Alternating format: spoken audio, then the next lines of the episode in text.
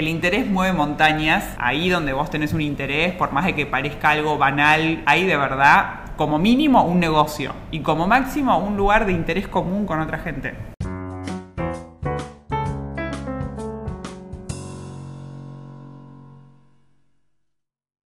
Hola a todos, en el día de hoy estamos grabando el segundo episodio de Yendo y tenemos el honor de recibir a Olivia Goldsmith. Ella es periodista económica, trabajó en diarios muy grandes como La Nación y El País de España, en otros súper disruptivos como Crypto de Infobae y hoy en día es influencer y trabaja en la parte de comunicación de Microsoft. Muchas gracias por recibirme, estoy chocha de estar acá para contar algunos de los cambios que tuve en el camino en este podcast de Yendo. Gracias Oli, gracias por venir. Como decimos en la descripción del podcast, Yendo transita y navega a través de experiencias de cambio de nuestros invitados. En el día de hoy, ¿qué te gustaría compartirnos?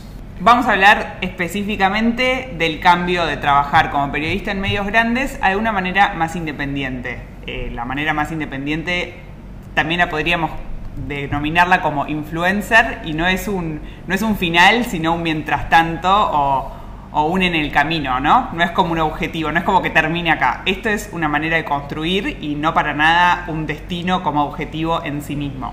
O sea, estás aún construyendo tu futuro. Totalmente. Así ahí vamos. Sobre todo porque soy extremadamente joven, tengo solo 30.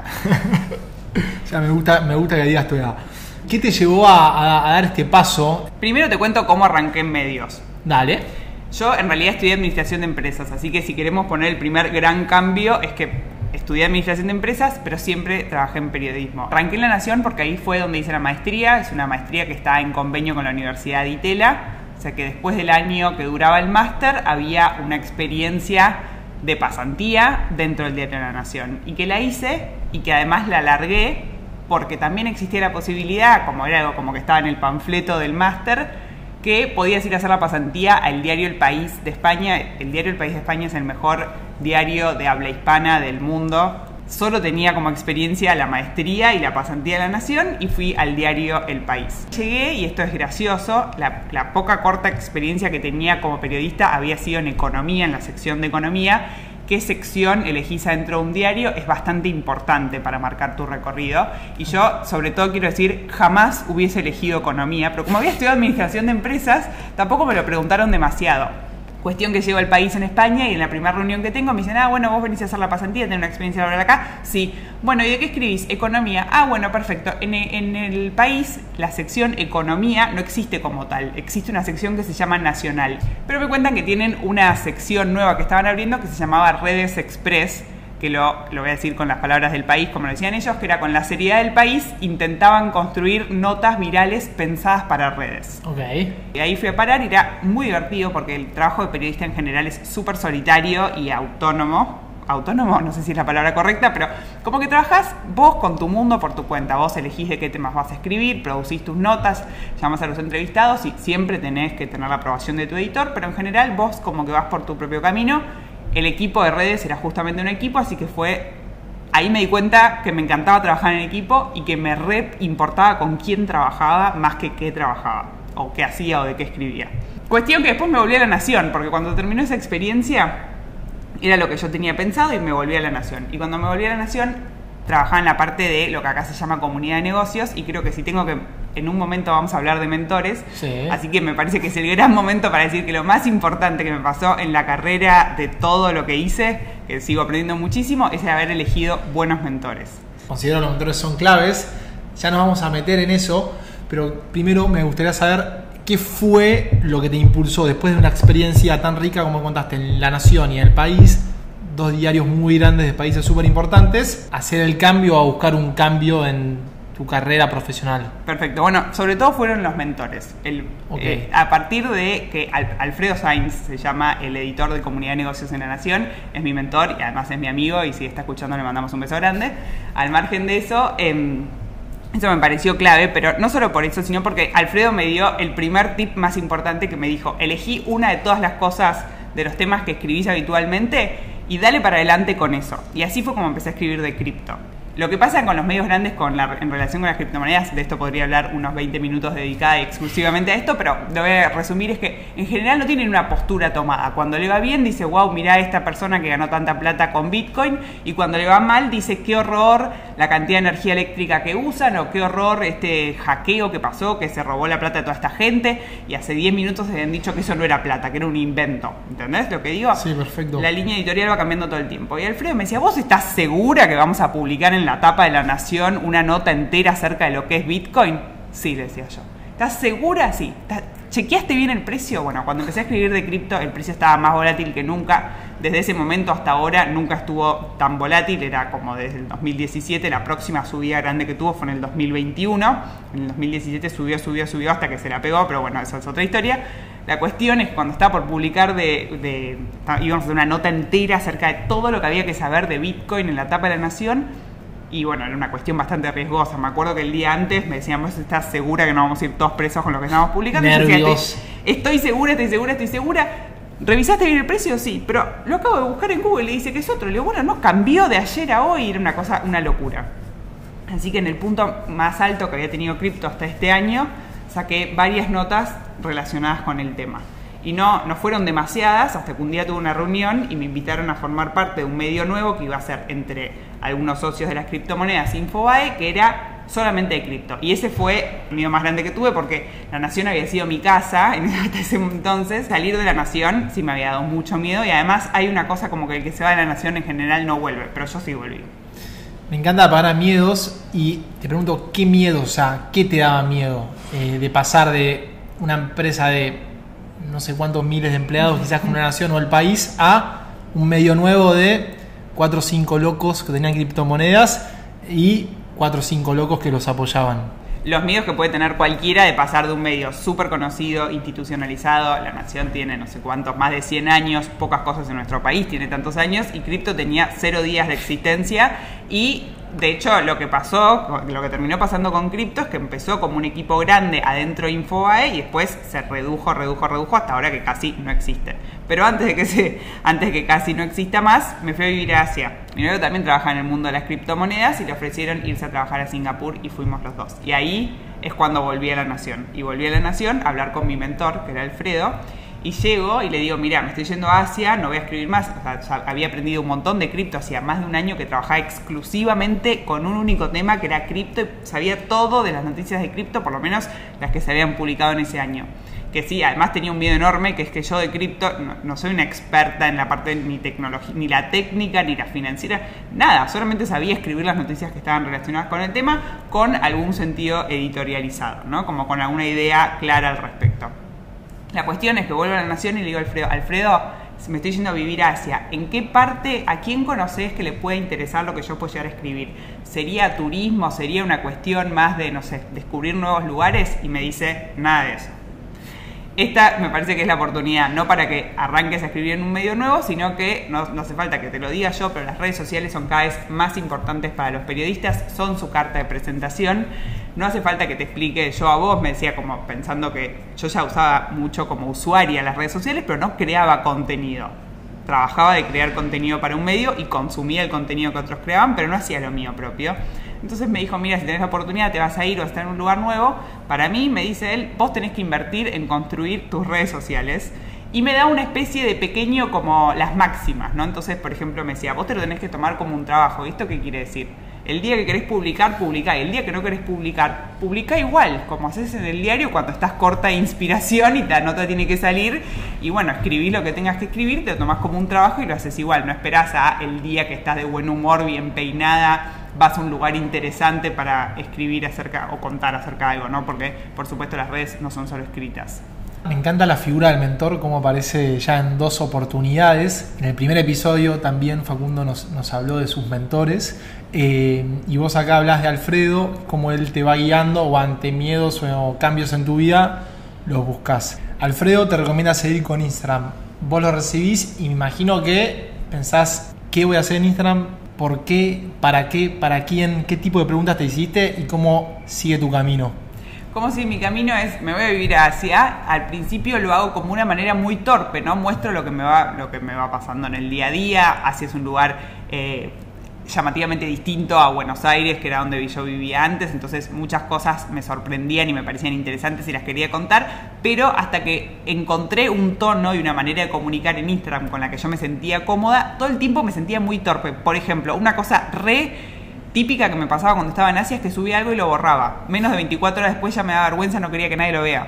Y ya quizá lo habían visto algunas personas. Y bueno, ni, ni que ahora tenga una cuenta con millones de seguidores, pero bueno, son casi 8.000. y en ese momento eran 2.000. Igual yo trabajaba para esos 2.000 y cuando antes como una cosa terrible que es cuando vos trabajás para un medio grande y después pasás a, intentar hacerlo de manera independiente, lográs como la independencia de la plataforma de elegir lo que vos querés hablar, pero perdés la audiencia. Y la audiencia es algo que si sos un poquito, un poquito egocéntrica, te importa bastante. Porque estás acostumbrada a escribir y que lo lean y, que, y preguntarle a quien maneja la parte de audiencias del medio donde sea que estás escribiendo, ¿cuántos clics tuve? Y abajo de 10.000 te querés morir. Sí, sí, Y en Instagram te seguían al principio. 2000 y la mitad eran amigas de mi mamá. O sea, las amo igual. De las mejores followers que puedes pedir las amigas de mi mamá. Pero bueno, eran esas las que tenía. Me das Pioli para preguntarte qué herramientas o métodos fuiste encontrando para realizar este crecimiento dentro de, tus redes sociales o como más allá, más allá de los seguidores de redes sociales creo que es un crecimiento en este nuevo rol como contadora de historias o como mm, Sí, contadora de historias parece que está bien. Lo, mejor, la mejor herramienta que conozco en mi vida para todo lo que hago es prueba y error, prueba y error, prueba y error. Es lo que pienso que funciona en Instagram y creo que hasta las cuentas de, de marcas y de muchos más seguidores que la mía veo que también lo hacen. También encontré que algunos temas que a mí me parecían recontra obvios eran súper interesantes para el resto. Por ejemplo, yo soy judía y nunca se me ocurrió a nadie contarle cuáles eran las costumbres que tenemos para festejar Año Nuevo o por qué pesas comemos algunas cosas sí, algunas cosas no. Y me daba cuenta que las pocas veces que lo hacía, el público lo recibía mejor que nunca. La otra cosa que me pasó es cripto. Cripto para mí era una cosa con la que yo trabajaba antes, mi novio trabajaba ahora. Y bueno, sí, era algo lo que sabíamos. Cada vez que íbamos un asado nos bombardeaban a preguntas, pero rara vez se me ocurrió que eso en las redes iba a pegar tanto. ¿Por qué? Porque cripto tiene un punto muy trágico para hablarlo en redes sociales, que es que se habla, cripto en definitiva es hablar de plata y hablar de plata es un tabú grande en Latinoamérica. De hecho, creo que para mí lo más importante que hago son las redes sociales. ¿Por qué? Porque no solo me dieron el trabajo que tengo ahora, que bueno, de eso ahora vamos a hablar, sino que además es lo que estoy segura que mi próximo trabajo y mi próxima fuente de ingreso va a venir de mis redes sociales también. Me pasó con el trabajo que tengo ahora, me pasó con trabajos anteriores. Y no solo eso, sino que cualquiera que tiene un negocio que puede ser las redes sociales y puede ser escribir notas de periodista, pero siempre tenés que dedicar una parte de tu tiempo a conseguir tu próximo cliente, porque si no, trabajás, trabajás, trabajás para lo que tenés que entregar ahora, ya sea, esto de vuelta, repito, puede ser de cualquier cosa, puede ser una nota, puede ser un proyecto, puede ser una carpeta de diseño gráfico, un manual de marca, lo que sea que hagas, si vos solamente dedicas tu tiempo a los, a los clientes que tenés, cuando lo terminás, ¿qué haces? O sea, vos encontraste a través de Instagram un método para conseguir nuevos clientes y a dónde te llevó eso o qué otras habilidades o intereses te permitió, te permitió desarrollar. Ahora a donde me llevó es a trabajar en la parte de comunicación de Microsoft, que en realidad lo hace una agencia que se llama Oliver. Oliver es una agencia internacional de comunicación. En Latinoamérica solo tiene dos clientes, uno es Microsoft, el otro es Unilever, si no me equivoco.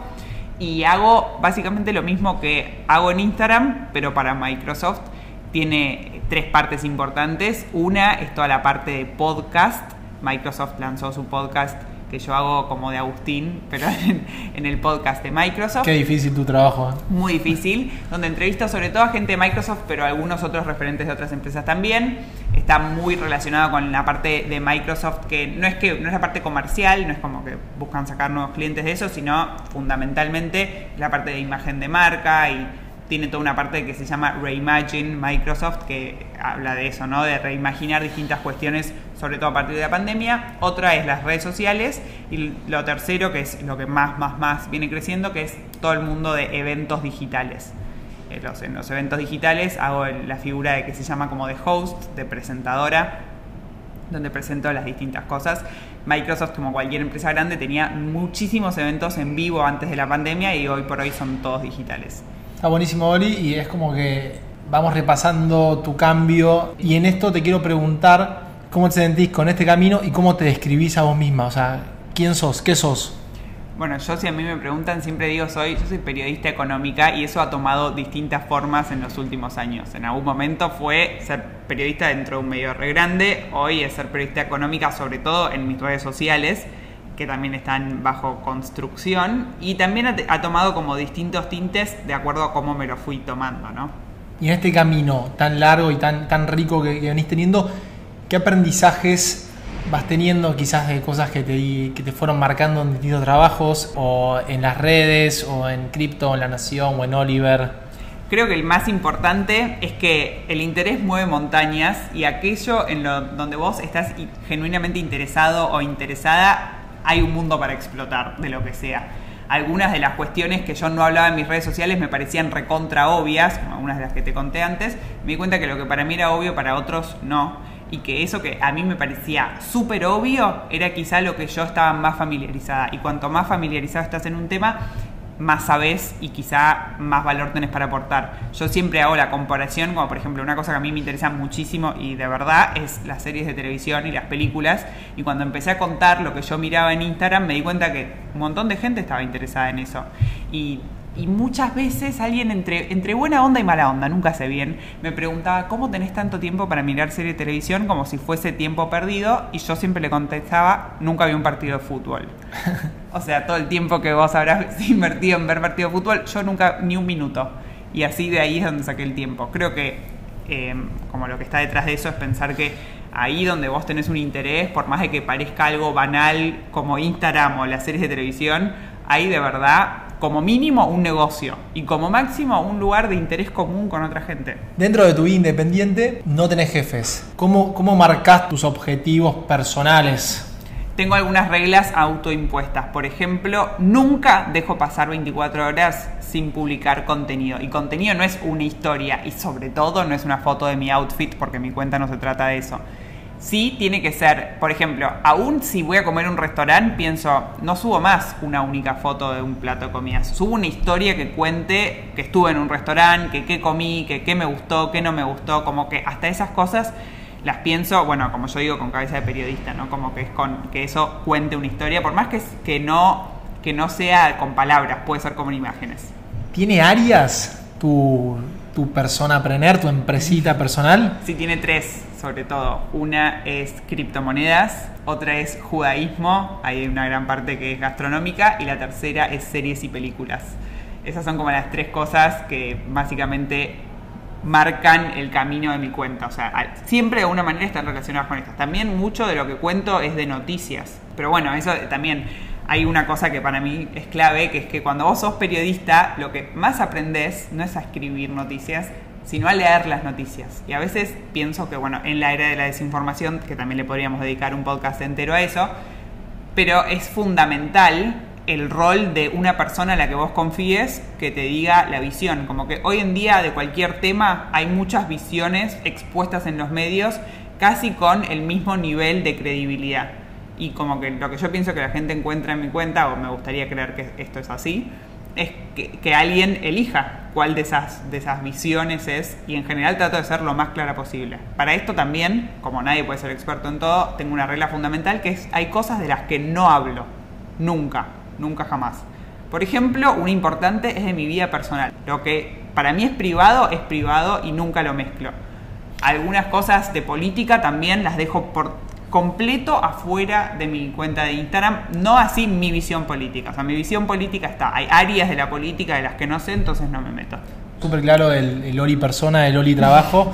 y dentro de este Oli trabajo, hay un periodo de revisión de objetivos donde Oli jefa habla con Oli día a día. Sí, también, eh, no solo día a día, sino que tengo personas a las que la única persona que puede decidir qué subo a Instagram, aparte de mi persona, es mi hermana Abril, la más chica de mis tres hermanas, que para mí es clarísima en el mundo de la comunicación y sobre todo de la estética, así que ella es la única que puede decirme eso no lo subas. Nadie más puede. la revisión de objetivos, sí, es, es medio, es medio, ¿cómo se llama? Inconsciente, ¿no? Como que cada tanto digo, uy, me gustaría, por ejemplo, enfocarme más en tal parte de cripto o dejar de en un momento tenía una estructura. Entonces todos los domingos contaba las series y películas que había visto durante la semana. después me di cuenta que eso perdía espontaneidad, porque hay series que se ponen de moda un día y yo generalmente ese mismo día ya las había visto y si tenía que esperar hasta el domingo, después ya eran noticia vieja. ¿Qué consejo le darías a esa chica que trabajaba en el diario de la Nación cuando entró a hacer la pasantía? Que elija más rápido de lo que quiere hablar que esté más segura de, eso. Como que me parece que hay, lo que mucho abarca, poco aprieta, es una, una realidad y que yo siempre esperaba como algo más especial para en lo que enfocarme y aún cuando había encontrado cripto decía, bueno, pero yo no solo hablo de cripto, a mí también me interesan otras cosas y me costaba como enfocarme en eso. El segundo consejo fundamental es que vengan a Huerta, que es un coworking espectacular y lo digo un poco en chiste pero un poco en serio. En, la segunda parte de mi carrera creo que acá encontré algunas de mis dos amigas eh, que quizá más admiro en las redes sociales. Una es Luli Invierte y la otra es Nat Spitzer Natalia Spitzer en, Instagram. Em, ¿Y por qué? Porque bueno, este es un lugar donde mucha gente trabaja de manera semi-independiente, que es lo que hago yo. O sea que en algún, en algún punto son independientes, en algún punto no, no lo quiero definir por ellos, pero sí como que había un interés muy marcado y las conocí en eventos de huerta, trabajando acá, a Nat porque venía acá con su perro y siempre jugaba con su perro hasta que nos hicimos amigas y me parece que un coworking hoy, si trabajas de manera semi-independiente, es fundamental, un gran lugar para encontrar gente que esté en la misma que vos. Y vos sobre todo, esto me parece que es mi experiencia, ¿no? Pero sobre todo aprendés de gente que esté más o menos en la misma que vos. Como que si yo quizá hoy me juntaría a hablar con una periodista recontra capa que hizo todo un trayecto en televisión o en la radio, no tengo mucho que aprender de esa persona. Perdón, tengo muchísimo que aprender, pero nada de lo que me pueda decir me sirve inmediatamente para lo que yo estoy haciendo. Si alguien que esté más o menos en la misma. ¿Por qué? Porque tiene problemas parecidos, sobre todo, ¿no? Problemas y seguramente ambiciones parecidas. Y para que nosotros aprendamos de vos, ¿qué errores eh, sentís que cometiste que te gustaría compartir? El peor error que cometí en estos últimos años es no publicar una, una historia o un contenido cuando estoy mal peinada. En definitiva me di cuenta que a nadie le importa si estaba, no podía ser un escracho, pero no tenía que estar demasiado prolijo y que era mejor, hay una frase que me la copié de una que habla siempre de cosas de redes, que dice que hay que estar present, not perfect, o sea, presente, no hace falta que sea perfecto. Y eso en las redes es muy importante, o sea, es mucho más importante estar al día con lo que está pasando en, tu mundo de redes, no, no con cualquier boludez que salir siempre perfecta. Y me parece que, ese es el peor error que cometí. Siempre postergar, esperar a un mejor momento para publicar algo. Eso no hay que hacerlo. Bueno, Oli, muchísimas gracias por compartir errores, herramientas, métodos, miedos, eh, aprendizajes con nosotros. La realidad es que tiene un montón de, un montón de valor para, para Huerta, que tiene como objetivo generar comunidad que vos acerques tu experiencia a, todos nosotros. Para ir cerrando, te quiero preguntar a dónde te pueden contactar o cómo pueden saber más de vos. Arroba Oligolds, tanto en Instagram como en Twitter o arroba Gmail, si es más personal. Última pregunta, ¿cómo te imaginas que va a ser tu trabajo en 15 años? Creo que esta tendencia a una marca personal, a una cuenta propia, colaboraciones con marcas, va a estar mucho más marcada sigo a una periodista que se llama Taylor Lawrence del New York Times, que una vez por año cuenta lo que piensa que va a pasar, no, tan, no en los próximos 15 años, sino simplemente en el próximo año. Y el del año pasado predijo algo que la pegó, que pasa más en Estados Unidos que acá, que como que los periodistas iban a empezar a tener, por ejemplo, su propio Substack, que es una plataforma de newsletter, su propio eh, OnlyFans o otra que hay así como Patreon, son todas plataformas donde básicamente uno puede ser como su propio medio, sería entre 40 comillas. La pegó con eso y el de este año decía que como que empiezan a descubrir los verdaderos problemas de ser emprendedor, ¿no? Como que al principio es esta relación medio como una relación de amor con esta posibilidad de ser independiente, pero después llegan los problemas, que es que por ejemplo todas esas plataformas en definitiva son los verdaderos nuevos jefes, ¿no? Hoy cambia el algoritmo de Instagram y también de alguna manera cambia la perspectiva con la que se me evalúa a mi persona o a mi marca o a mi empresa. Entonces pienso que, en, que lo que hoy está pasando, me lo copio un poco de Taylor, pero pienso que es la parte de enamoramiento con la independencia, pero pienso que después van a venir los problemas. O sea, vamos a trabajar para algoritmos. No necesariamente lo que cambia es el algoritmo, puede cambiar la plataforma. Y no, no necesariamente el algoritmo o la plataforma cambia. Igual te tenés que actualizar porque cambian las tendencias del mercado o empezás a tener los problemas propios de alguien que trabaja más independientemente que con otros. Oli, muchísimas gracias por, por esta respuesta y por tu tiempo. ¿Cómo la pasaste? La pasé muy bien, espero que me vuelvan a invitar, me encantó. Eh, pienso que el podcast de Huerta tiene muchísimo futuro, está en un altísimo nivel de exigencia y que solo puede mejorar a partir de ahora. Me encanta. Bueno, gente, muchísimas gracias. Nos estamos viendo.